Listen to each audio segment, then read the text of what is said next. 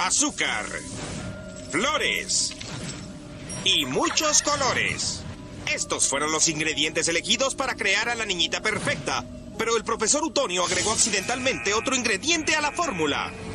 Wild, wild honey. Y así nacieron las chicas superpoderosas. Greetings, loved ones. Let's take a journey.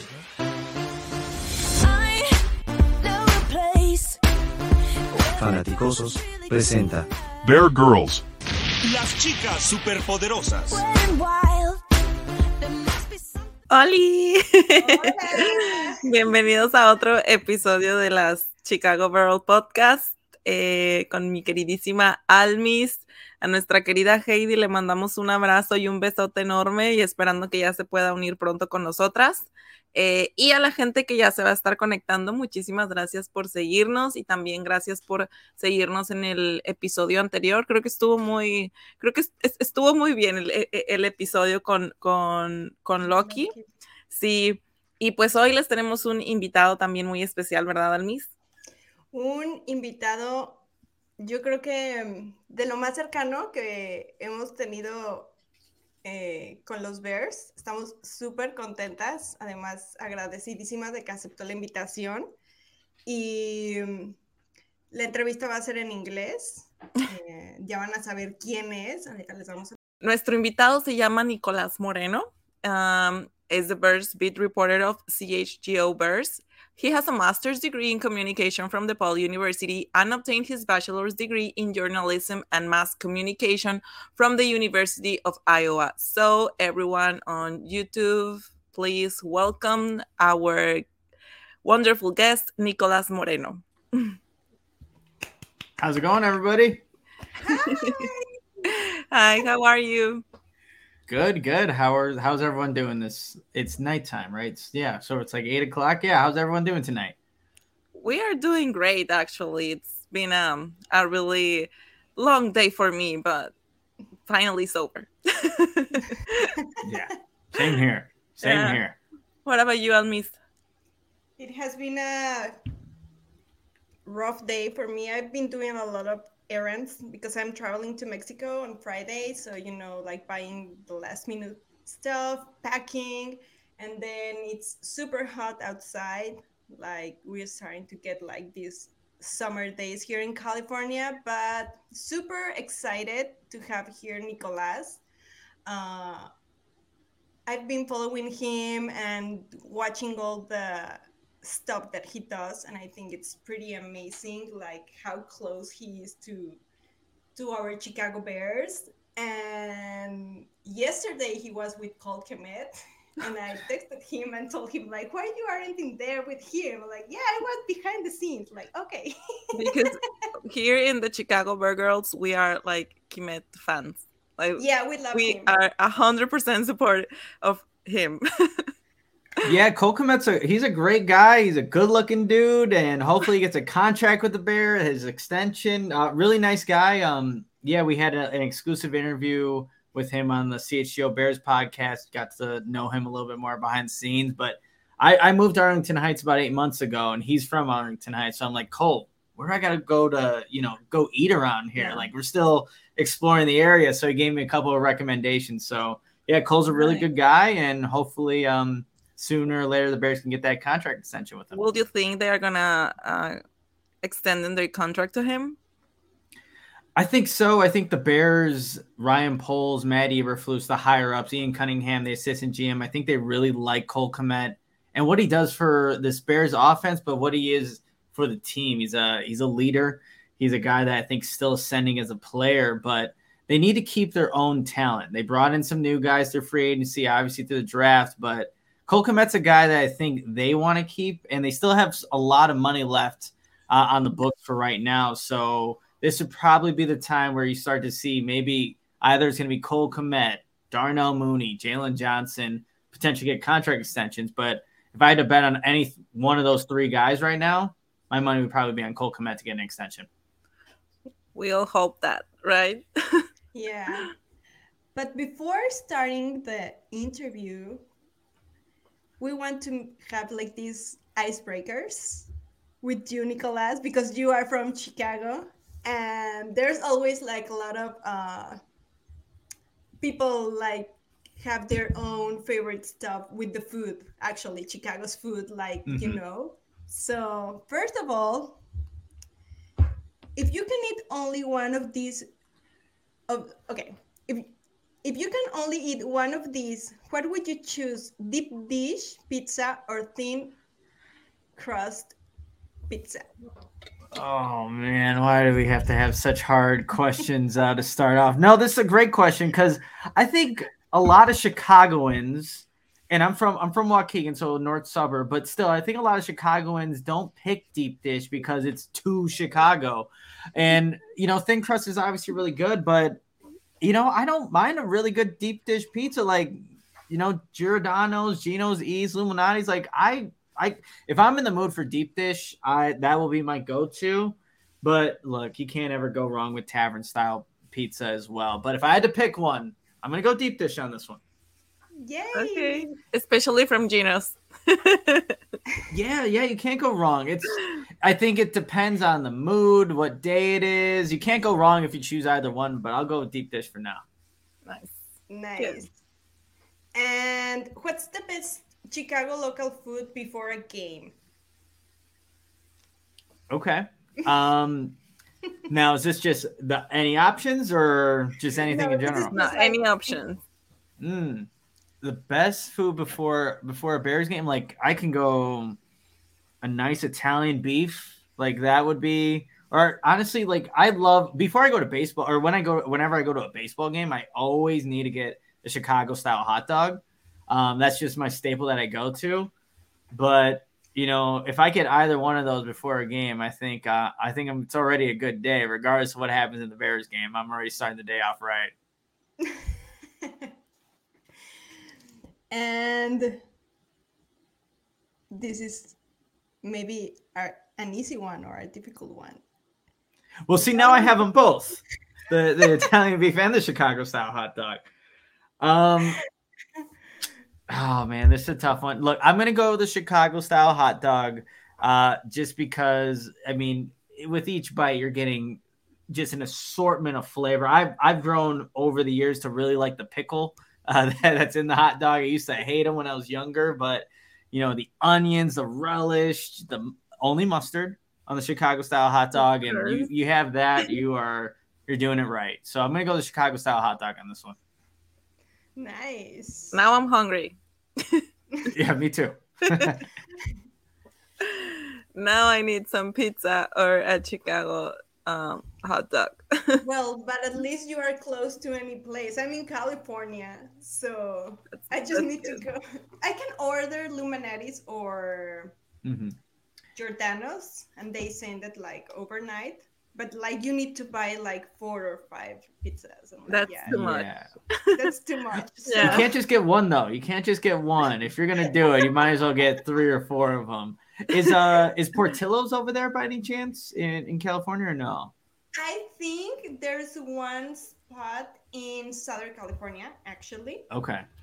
Uh, but the like I've never been in there. Like I think that it's a very Chicago style food. Like if I'm trying to have it like in another state or another place, I think it's Mhm. not going to be like as the same. No, it like, doesn't taste the same. Chicago. It's like uh In and Out here in California. It's Mhm. like pretty popular. And there are some spots outside California and people complains about the food because they say that it, it doesn't taste like the same like as here. So I I want to like keep by myself like Portillo's like Chicago in Chicago. That makes sense. I completely understand that. Yeah. Yeah. So before we start with you, Nicolas, we want to join our friend, and he is one of the founders of um, Fanaticosos. Fanaticosos. Uh, his name is Antonio. Hello. Contreras. How are you guys? Good. Good. Good, uh, good night. Good night. We were just talking about food. Yeah, I was hearing. That's good. I mean, I'm um, I'm open to anything. I most I will eat anything. I have eaten snake, armadillo, uh, gator. Uh, just That is too much. b- bring it to me. I'm fine. I'm okay with it. We just want Gator's Chicago- good. I've had gator Yeah. at the the Taste of Chicago. Alligator. That's Um, good. You put the right sauce on there. Oh Yeah. yeah. Yeah. No, I think the most weird thing I ever had. I think it was. I don't remember if it was rabbit or frog. One of those. But I can't remember. One time I was in um, a place. There's a city here in the in between Northern California and Southern California, like in the middle. Let's say it. And it's called Los Osos, actually. And we went there to a very fancy, nice restaurant, and they had like these mole enchiladas, but the filling inside was duck. So that's ah, the Oh, okay. more Nice. like the most exotic kind of meat that I have ever had like in my life. So I can skip the like the alligator and all this stuff. Like- so okay. Um Okay, guys. Well, uh, Nicholas, we want to talk first about your career uh, as a reporter and as a journalist. Uh, you have experienced a lot of things through your, your years of career. Uh, did you imagine yourself doing this when you were a kid, or you were dreaming of this since you were a kid? Yeah, honestly, when I was growing up, I thought, "Hey, I want to play in the NFL, or I want to be, you know, an actual athlete in there." But uh, no, I never had the, um, I guess, the idea of wanting to be a sports journalist. That came to me later in life, um, after my freshman year at the University of Iowa. I randomly was watching ESPN one day and there's a, a, a guy by the name of Field Yates who does a lot of the football shows on there. And I just saw him. I'm like, okay, young dude, good looking guy talking about football. Can I do this? So I, I basically just reached out to him on Twitter asking him, hey, can I ask you for some life advice? Essentially, he got back to me, uh, gave me his email address, and sent me a long just note of how he got into the business and what I can do to you know, not follow in his footsteps, but put myself in a position and maybe get there. But there was one quote that he had within the entire piece that I actually have tattooed on my chest. It's, he said, "Have a passion for what you do."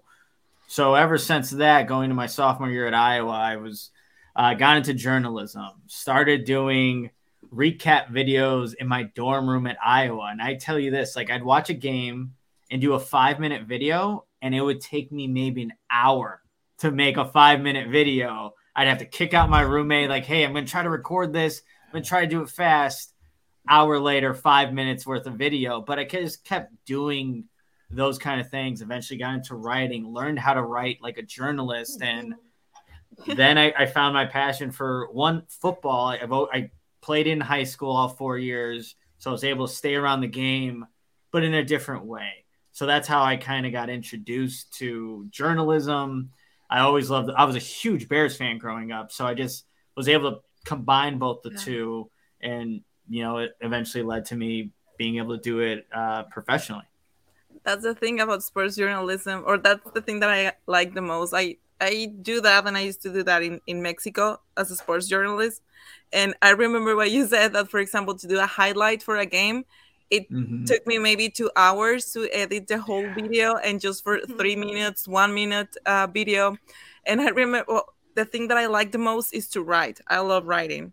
But i've always struggled with titles always Mhm. that's that's like something that I struggle a lot with. You do the same that Led Zeppelin did. It's just name it one, two, three, four, five, Yeah. and that's it.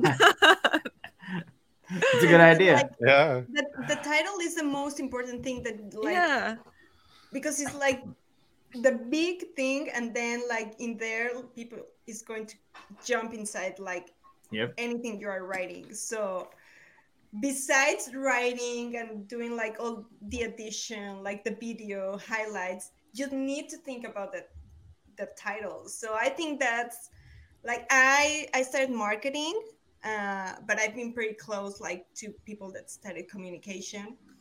And like I can see like how our careers like they get one to each other and like it, in marketing we need to know like a lot of um, creative stuff because mm-hmm. like we need to create a lot of ideas but i always say to Nasle, like i admire a lot like all the job that the journalists do for us like writing doing all reporting you know like the videos highlights like, yeah so it's interesting like how did you become like a journalist into this?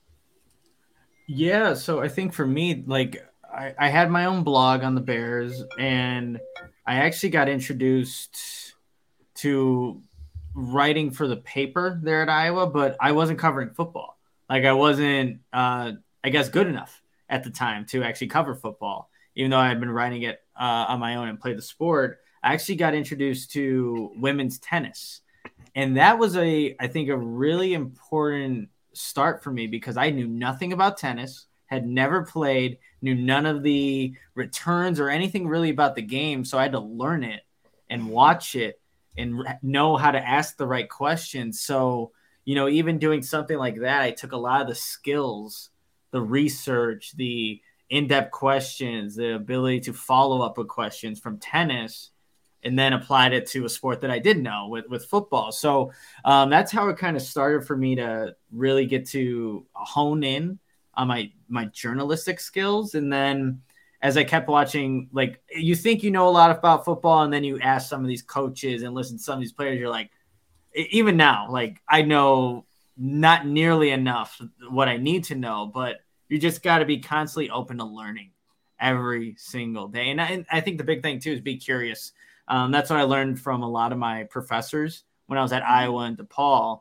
Like, if you're curious and if you're willing to ask questions and not afraid to ask questions, and that's the thing too. Like, I'm in a room with a lot of people who have been in the business for decades, and I'm, this is now year two of me being at CHGO wow. going into it. So there's a lot of people up there that have been there a lot longer than I have. So you know, sometimes you just gotta speak up, even though you you know feel like maybe you're not the biggest voice in the room, but everyone's there for a reason. So I think as long as you're curious, you're willing to ask questions, and you're open to learning. Um, not that I mean anybody could do the job, but you just got to be consistent with it and be willing to want to do those kind of things. Good. Yeah, of course, being curious is a big part of a journalism, right? you have all for sure. and a lot of creativity to to write of like, course to find like a lot of words like writing is like I like writing, but writing to my friends, not writing like, like something in specific. like sometimes you get like um a blank space on your mind when you see this in front of the computer. You're gonna say, "I," you spend most of your day like trying to figure out what you're gonna write and and have some good points here and there. But as soon as you get in front of the computer, it's blank, right? Yeah. I, yeah, honestly, that yeah, no, I think it happens to everybody. Writer's block. Uh, yesterday, for example, yesterday it was a Bears minicamp practice, and there's a lot going on. There's a lot going on in the practice. There's a lot going on in the press conferences, and then you get all this information, and now start it, and i like I sat there looking at the screen.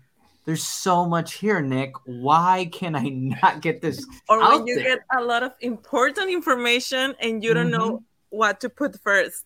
That too. It's like, damn.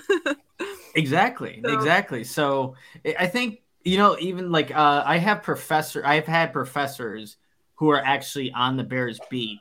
So you know, it, it's cool to see them. Like, it's mm-hmm. cool that they could see me like doing it professionally, but even they are doing some of the same things that you know I, am still experiencing. Like, it happens to everybody, but um honestly like sometimes i'll walk away for like five minutes ten minutes recollect myself and go back and try to write something or sometimes uh, after staring at the screen long enough some some kind of words will magically pop on there and you know you get to writing but it definitely happens to everybody yeah and um, I think we have another question here.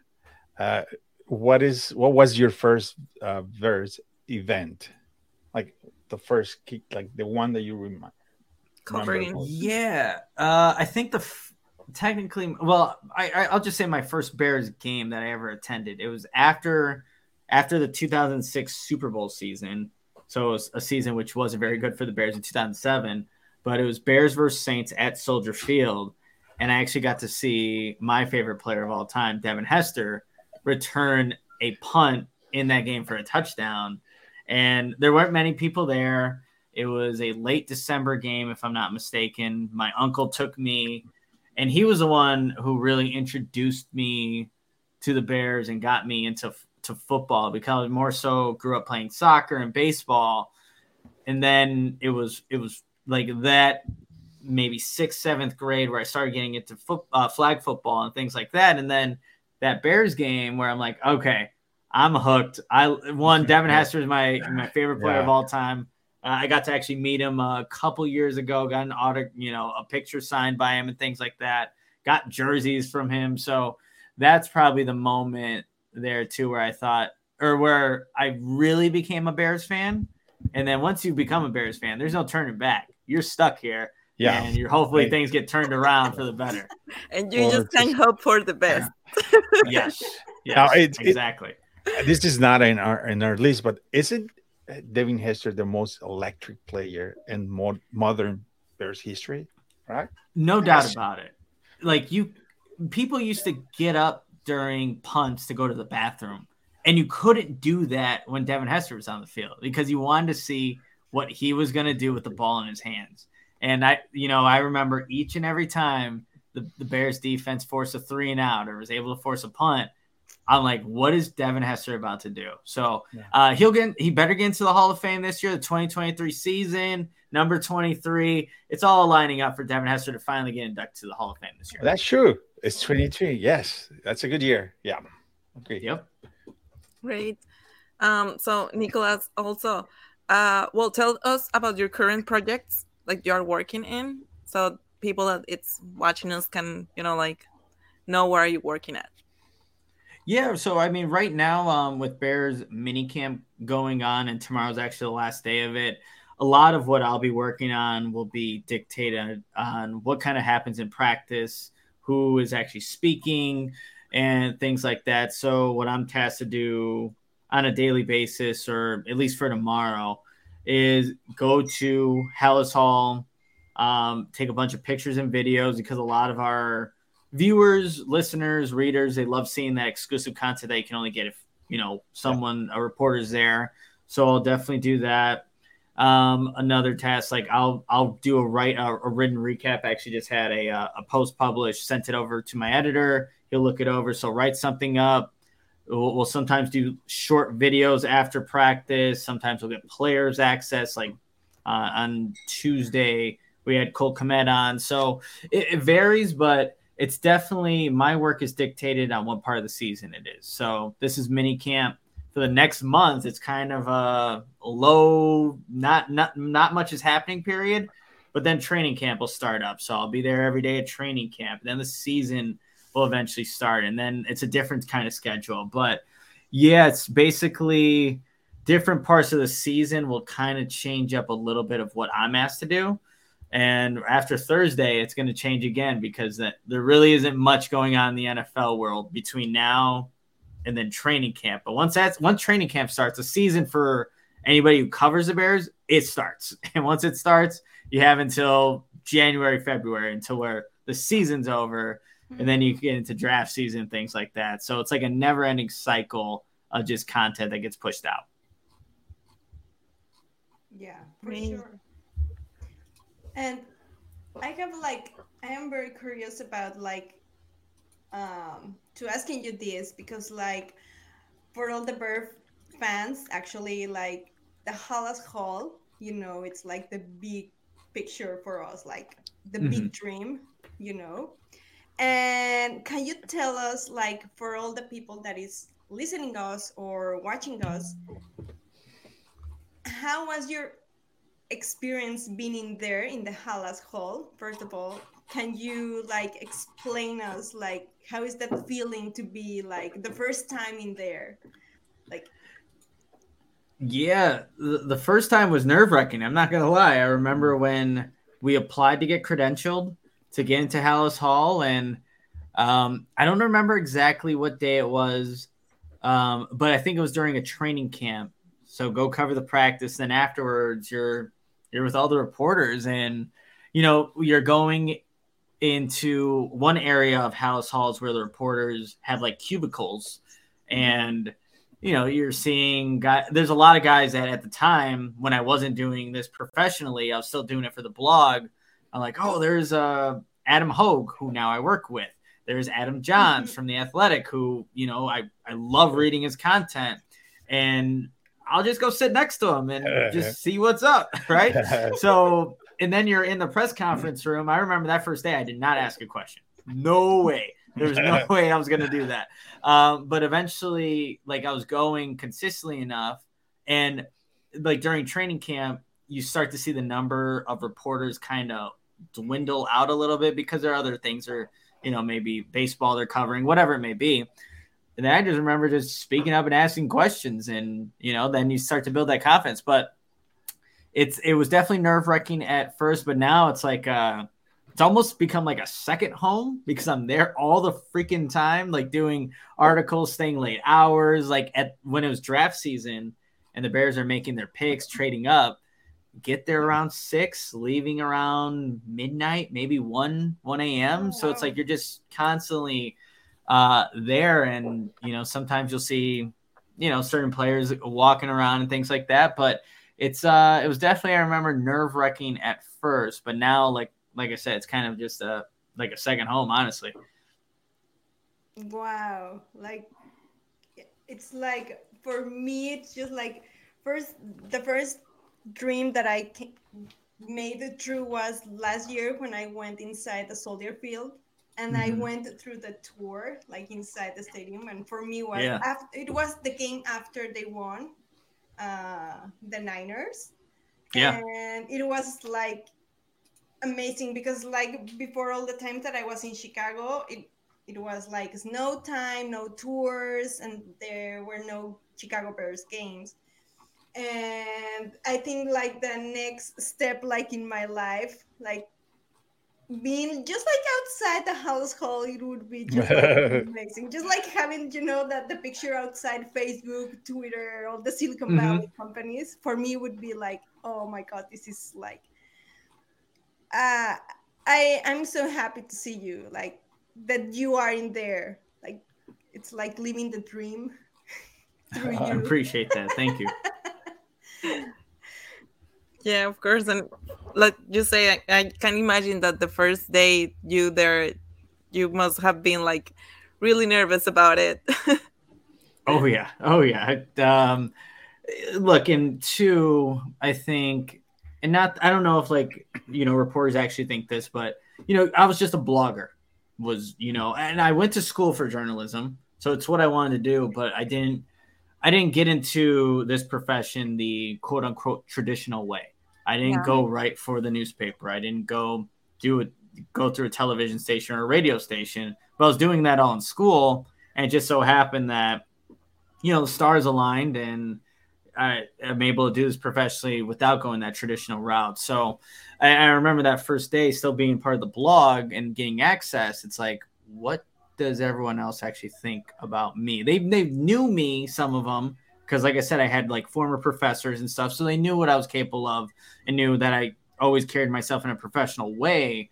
But still, I'm I'm still just a blogger. I have never done this professionally. But it's, so it's also a new like New Year's, New Millennium, or whatever, and it's just yeah, too different, sure. right? I mean, uh, the internet has opened up like a lot of opportunities for all of us, uh, especially the communication area, because I mm-hmm. think now we have like a more open field, like mm-hmm. where to work than um, before when like you know you just have like the traditional it was TV or newspaper or a magazine maybe, and Radio. that was it. Like right now, mm-hmm. you can do like blogging, you can do uh, community community management, um, a lot mm-hmm. of things that I don't know. I just think the internet like blow everything up, uh, especially COVID too, right?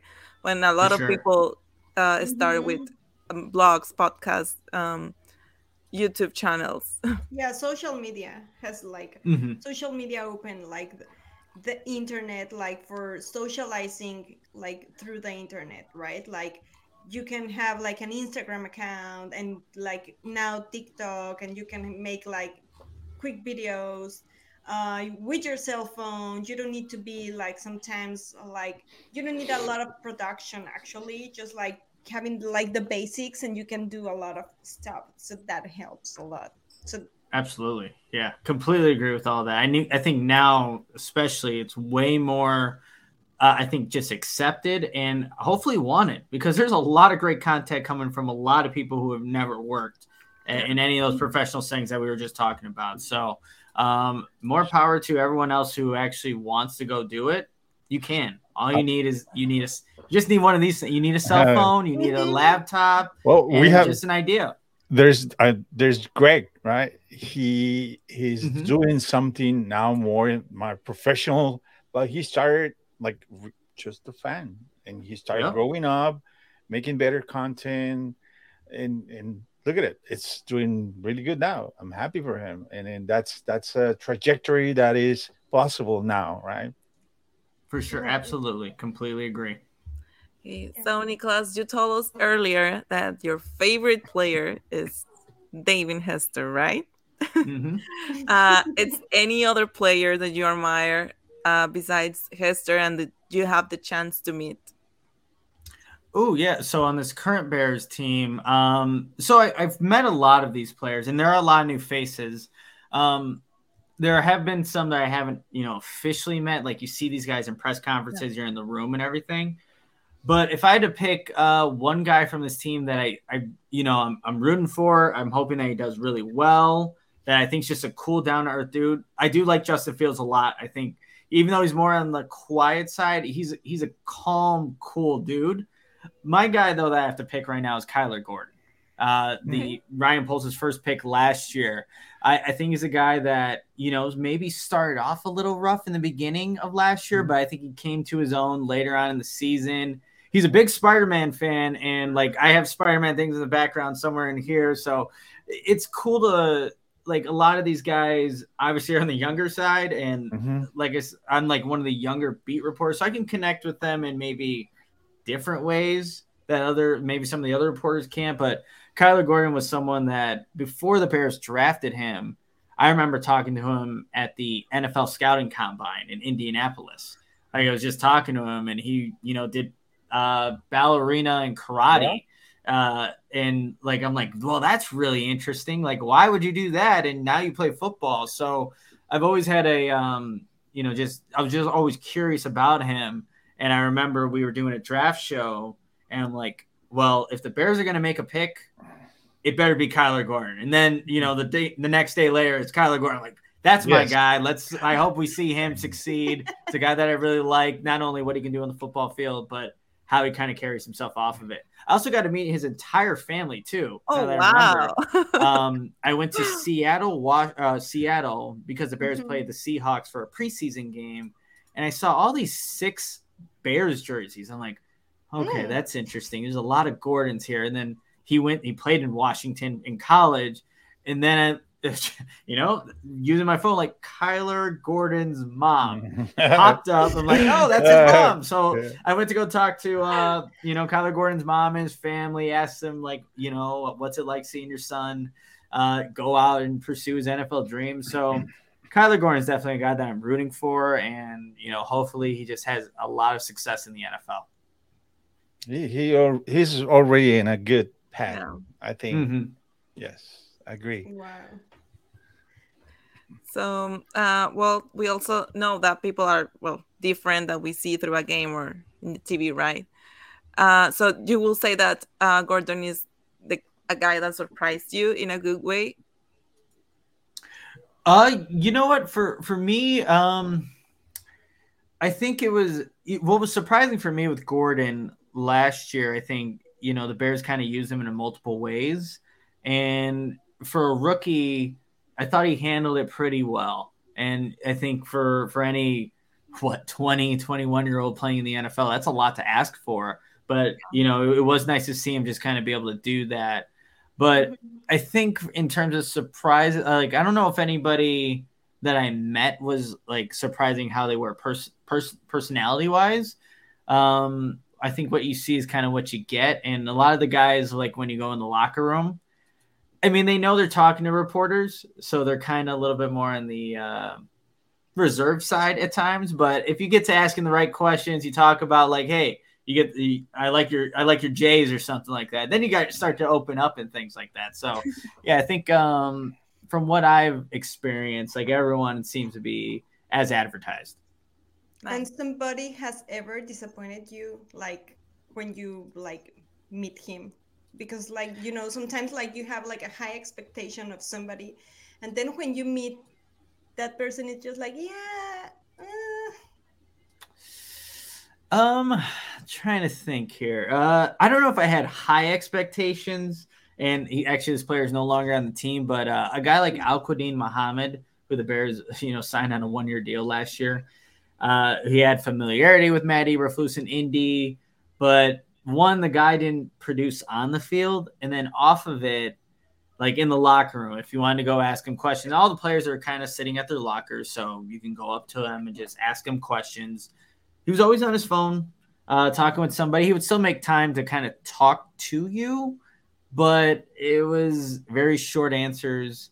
hmm. Um, not Very I, I, so hard when when the Yeah. interviewer did, like you're trying to make questions and they only answer like yes, no, and like a really short like really short Mhm. answer, and you you're just like now how can I tell him or her Like to give me more information? yeah, that's that's tough. So he wasn't a, a big vocal guy, kind of to himself, and he no longer is on the team. Uh, but yeah, I, I I knew like after I interviewed him once that okay, if I go the second time, let's let's lower the expectations of what we're about to get here. And you know, as long as you go into that with a level-headed space, I think you won't be too disappointed. But I remember the first time, like, okay, that's what Al Al Muhammad's like. Um, not Okay. the not the most uh, uh colorful character Yeah. in, in the room for sure.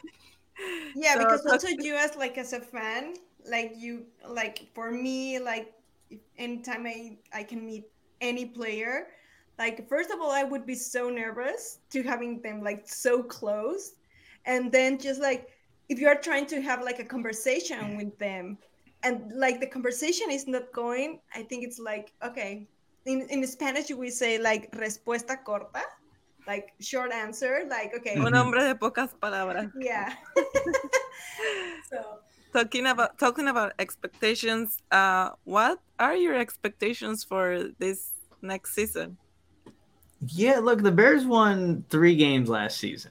They had the number one overall pick. you you don't have Uh, to say that i mean I know, we I already know. know. we already And you know, it worked out in their favor because they got the number one overall pick. We're able to get DJ Moore. Justin Fields now has his number one weapon. If it, as long as Justin Fields takes that next step as a thrower, the Bears, no doubt in my mind, when it comes to the end of the season, should be fighting for I think that that that last playoff spot. I really do believe that. If Fields is the guy that I think a lot of people think he is, that I think he is, then there's no reason why they can't compete in the NFC North right now. Yes, the Lions are an ascending team. There's no Aaron Rodgers anymore. Kirk Cousins and the Vikings have been. I, it's interesting what Minnesota's kind of doing right now. It seems like they're retooling a little bit, not getting Dalvin Cook, um, and I, it just it, I don't know. It just seems like an interesting situation in Minnesota right now. But this defense got better. You you signed some really good linebackers. You upgraded the interior of the defensive line. Justin Fields is now in year three of his NFL career, but year two of this offense with Luke Getsy. DJ Moore is an absolute stud. From the OTA practices I've seen, the mini camp practices, he's making plays. And this is already starting early on. He's going to continue doing that next season. And also, Fields doesn't have Darnell Mooney right now or Chase Claypool. Whatever they can provide is going to help. I expect Cole Kmet to have another good season. So when you put all that together, and given that the Bears were one and seven in one score games last season, in a very tough schedule. Look, we've seen a lot of teams go from worst to first in their own division, Mhm. or at least have made a significant jump after having the number one overall pick. The Bears, yes, they don't have as much talent as the top end teams in the league, but they have enough to be really competitive. So I, I stand by what I said. Like this team should be fighting for a playoff spot, and if they're not, it you know did something go wrong with Fields? Was he hurt? Did he not make that next step? Because that's the only thing that I can really see that's going to hold them back from getting there. And if they, like I said, if Fields can do that, and everything that his teammates say, we we got when I was at the uh, the Super Bowl press conferences, we were asking some of the players, the the Eagles and Chiefs players, you know, you played against Justin Fields. What's that like? They could not stop raving about the guy. Like he's a Mhm. difference maker. He is somebody that you know puts we- pressure on opposing we saw defenses. that So last season that he Yeah. makes a lot of different, right? And So Exactly. So it there's I think if they're not fighting for a playoff spot, even if it's not very high, it's going to be a disappointment not only in my eyes, but you ask any player in that locker room right now, they they have high expectations of themselves. Cole Kmet yesterday said that fans should have high expectations for what this Bears team can do in 2023. I think we all have high, high expectations for this season. Don't you think, Mr. Master? Mr. Master? well, I I think that we're gonna see ourselves on the in the when you, every game they have that image in the hunt. Right? Yep. see all the teams. Uh, if we see ourselves as a team in that frame, uh, we'll be fine. I think That's where the Bears should be. They Yeah. should be in the hunt. okay. in the hunt. Yes. they should be in the hunt. and you need to know this, Nicholas, but the the three of us, we are Justin Fields believers. Yes. Fans. So Just, we Justin yeah. Lieber. We Yeah, we- support him 100%. Like he's our quarterback. We are super excited excited to see how he has been improving through the through the, like last season like Nasle said how he improved like during the like the season.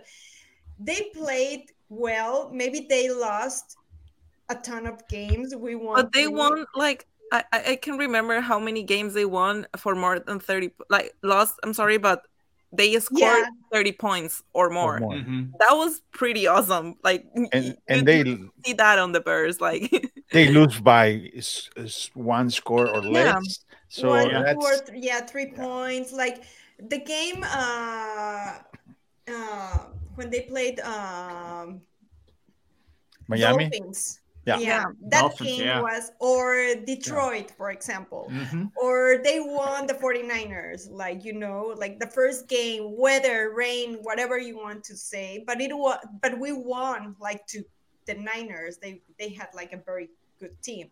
So yeah, I think the before the New England game, there was a Mhm. lot of people angry about uh, Justin Fields and and he how he was playing, and then s- things shifted after that game uh, with mhm. against New England, uh, and things get better and better and better for him. Not yet right there, but I think he's the most um, talented quarterback that raw talented quarterback that ever um, as a fans we ever seen. like in the the last couple of Yeah. years. Oh, I mean, Yeah. in, in the various uniform, history, I have my opinion. No doubt, he's more has more is the more athletic, the the one with more tools to become a Mhm. special quarterback. especially because he can run like he can run and he has like a really good arm to throw so as you said nicholas like right now he has some new weapons and Mhm. there is like no excuse now that that he's not gonna be like better than last year Yeah, no, that's a, that's the right way to think about it. If you're, you know, a Bears fan looking at this 2023 season, like Justin Fields doesn't have any excuses this year. They they revamped the offensive line. He's got a number one wide receiver. Like we and I think we will see results, and that's a thing. But if we don't, then then the questions start to surface again. But like you, I I love like Justin Fields what he can do on the field. You mentioned the Detroit game, the Miami Dolphins game. When you're in the press box at Soldier Field or in any press box, there's like always a sign. There's no cheering in the press box. Like it's pretty quiet, even when he bursts off some of those long runs. But I'll tell you this: when he was breaking off those 60 plus yard runs, everyone in the press box was like, "No freaking way! This guy is doing it again." Yeah. And it when it happens, it's like it doesn't matter. Like if you're covering the Bears or you're covering the other team, you're just in awe of him. It, like Yeah. some of the runs he had brought me back to when I was watching Devin Hester run across a field and you know just outrun everybody. He's capable of doing that, and that's why he's so so exciting to watch. And like though that stretch in, I think it was November, where the mm-hmm. Bears are putting up those thirty point games and we're just having electric offensive plays. It was fun to watch Justin Fields, and you know a lot of the opponents he played, they now recognize what he's capable of. And once he puts the passing numbers to what he can do with his legs, just watch out. Watch out for Justin Fields. Yeah. Yeah. After the 2018 season, this is the the the most fam to the best, the most um I think is the the finally you can sit down and, and enjoy a game. Even if you're losing, you are enjoying the game. Yeah. I yeah, get you're enjoying watching like all of these players. So, Nicholas, what is your prediction for this season? Can you tell us like an early prediction? Yeah, so I think um, when I looked at uh, the schedule and how things were lined up, and again projecting what I think, look the the floor for this team, like seven wins, like you you got to get to seven, but you know if things are going right, like you know we're kind of all talking about here, nine. And I was looking at like how that. many teams, yeah, like how many teams who have had the number one overall pick have gone to double digit wins. It's not very many. Like even if you look in the last like 20 years, it's it's not a very large number, but like that 9, that 9 marker too, like that should get you in to the playoffs because when you look at the NFC outside of the Philadelphia Eagles, like there's not a, a surefire lock for for any of these teams in the NFC right now. Maybe you put Dallas Dallas up there, but like it's it's a lot weaker in terms of the teams and the quarterbacks than it is in the AFC. You don't want to be uh, a team trying to compete in the AFC because yeah, that, that's it- that's wild. it's not good. Yeah, Yes. Patrick Mahomes, Justin Herbert. I mean, Trevor Lawrence. There's just so Bill- many guys over there. Now Allen. Aaron Rodgers is over there too. Aaron Rodgers now is there. Yeah, Finally. a lot of guys. And Nicholas, um, do you have uh, any ritual or something that you do like when you are watching a game or on a game day? What do you like to do? How do you live like a Bears game? Yeah, so I think now how I leave a Bears game is like a lot different than what I used to do in, in high school, obviously. Um like back when I was in high school watching just you know, purely as a fan, like I would, you know, watch a Bears game. I would have this like Bears blanket that had to be in my section of the, you know, the couch I'd watch it on. Um, and I would always be decked out in Bears gear. But now ritual for for games and i'm trying to think if i did anything consistently uh whether i was at you know going on the road to go cover a game or away you know nothing really stands out but i think i may have to start doing something because i think that would be a good idea i know so anytime i would travel and you know going to games like i Mhm. i have um i can actually show this visually uh so this this is the work backpack that's still full of everything but uh, on here, like when I'm ever in the terminal, uh, the bridge to going to the actual airplane, it's just a picture of uh, my girlfriend and my dog on here. And, you know, I'll just kind of rub it every single time I get on the plane or whatever. But yeah. uh, that's like that's the one thing that I consistently do whenever I'm about to travel and things like that. But when I'm at games, I do try to. Uh, so here's one thing I actually do. I always got to get the food that's at the stadium because I'll tell you this: Soldier Field ain't cutting it. It's probably the worst uh, press box food in the entire NFL. The entire NFL. I haven't been to every single stadium, but just the press box, like the food underneath, it's, is fine. But in the press box, I- honestly, I don't know what you're getting sometimes, but everywhere else is amazing. Like go- went to Dallas, they have like a, a full buffet with you know Well, prime steak. everything's and bigger in. Texas. yes, that um Minnesota. So I think Minnesota Stadium might be my favorite stadium in the entire NFL. And you know, Kevin Warren was in Minnesota, helped build that stadium. Hopefully, you know, can build a nice stadium for the Bears here in the future. But that stadium's always great. Um, but just trying the food, trying just everything they have to offer um, at every stadium is just something that I have to do. And sometimes I'll just skip Soldier But- Field and But what kind of food like they have in the soldier field? Like just like peanuts or chips? No, not No. even so. Okay, one, they can't even get coffee right, and hopefully the Bears don't, you know, are not going to come No, no, bashing me here. But the coffee is like, it's one way too freaking hot. If you're trying to burn your mouth, burn your tongue, go to Soldier Fields Coffee in the press box. But also, yeah, sometimes the food just.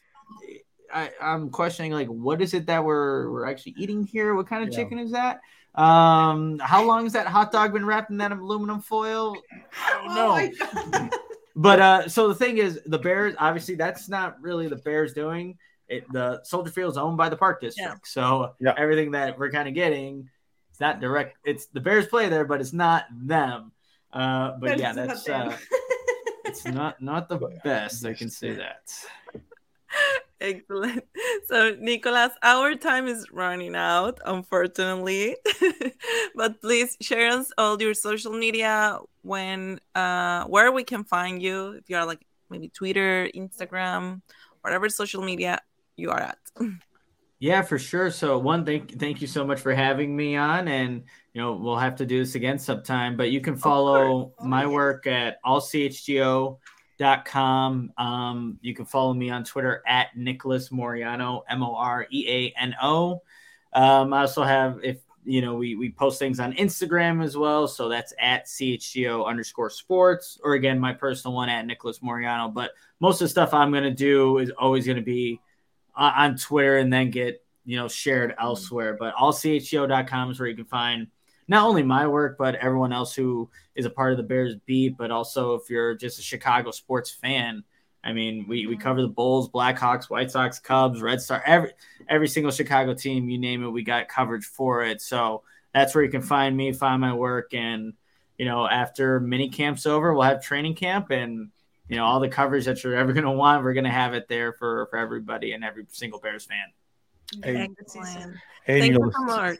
Like, thank you before yes th- thank you No, before you leave uh, we we have an account that is uh, for our group is called fanaticosos right and once you were bragging about p- ping pong and Oh, yeah. i and i did reply to you we have to match out and see right eh? so well, hopefully we'll have a chance to ping pong a little bit in the future for sure uh me and mark Carman uh we go at it we he's a former tennis player and I'm like you want you want to lose again mark and you know there are times where like we'll go on winning streaks he's i think he beat me last yeah he did beat me last time So we we uh we'll go back to the studio. We'll we'll play some ping pong. We're trying to get Adam Hoge more involved in it. He's actually gotten a lot better, but love the ping pong. Grew up playing it. Uh, had a, a ping pong table at my house growing up, but I'm down anytime. We'll make it All right. happen. thank Okay. you keep uh keep posted for the for the match for the ping pong match. we need evidence. Yeah. That, that match. So thank you so much again uh, for your time and for coming to to this to our podcast. Uh, we really appreciate it and thank you uh, because you now well let us know about your story and it is I think it is really um, inspirational uh, for young people and for people that are into sports journalism for started. So thank you so much and well algo más que quieran agregar los demás. Oh, just thank him bear down right Okay, bear down Lucas. Oh, and Well- we'll see. Um, we hope to have another podcast with you. Uh, when the season In the start, maybe to see yeah. To see how many wins the the Chicago Bears because we having. have our own predictions, and Nasle, Oh, you yeah. know, we were super high with the predictions. 20, 20. We're gonna get 20. Even the bye week, we're gonna win the bye week. We almost said like we're going to the playoffs. Like, yeah, we're Yeah. very positive, but Let's go. yeah. I Let's go. Optimistic. I like it. I personally want to thank you, Nicolas, for since the first time that I texted you and did you accept like the invitation. It means a lot to us, like having you here. Like Nasle said, this is like an inspiration for many people, and like what you can develop. Like if you have like a dream, like you have anything like in mind, you can pursue it and like mm-hmm. it can happen like one day you know in any sports like or any team that you follow up everything can be possible just like you are just like that kind of people that you can see you like through like what you are doing and it's amazing and keep us posted with everything that Cole Kmet does Justin Fields Es para una tarea. Es para una tarea. It's, for, our homework no, no, no, it's okay I got you. It's for the homework. I got you. I once confessed to Nicholas, like, oh yeah, I have a crush with Cole Kmet. Like he's he's like my boy. Like I have his jersey. It's not a. I mean, it, it makes sense. Like again, Cole Kmet, good player, good looking dude. You can do it all. Can't go wrong Yeah. if you're a Cole Kmet. Good looking. Um, well, thank you so much again. And well, as El Master said, bear down. Bear down.